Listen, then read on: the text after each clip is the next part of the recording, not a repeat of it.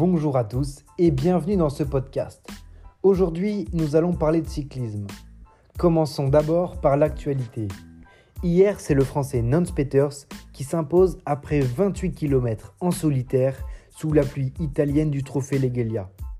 Sa victoire est la neuvième victoire française depuis le début de cette saison. C'est autant que nos voisins belges. On peut dire que le cyclisme français se porte bien.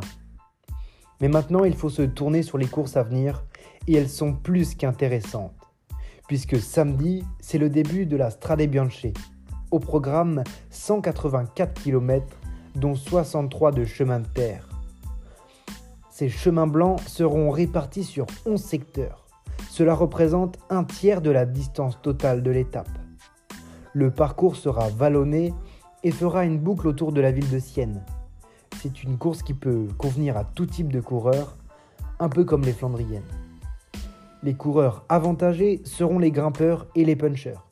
Cette course peut convenir à des hommes comme Tom Pitcock, Matej Mohoric ou encore le français Julien Alaphilippe, qui s'est imposé le week-end dernier sur l'Ardèche Classique. Une course d'un jour où le dénivelé était décisif.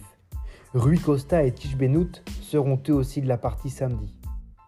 Mais une autre course très attendue pour les fans de cyclisme démarrera ce week-end à Paris. En effet, c'est Paris-Nice qui commencera dimanche dans les Yvelines. Cette course est souvent synonyme de grande bataille à travers le peloton. Les cyclistes qui animent tout au long de la saison les courses seront réunis. Tadej Pogacar et Jonas Vingegaard, ainsi que Nelson Paoles, Mathias Kelmose, et sans oublier nos Français Romain Bardet ou encore David Godu qui ont eux aussi une carte à jouer, se livreront durant une semaine une bataille de haut vol à travers la France. Merci d'avoir suivi ce podcast et à bientôt pour de nouvelles infos sur le vélo.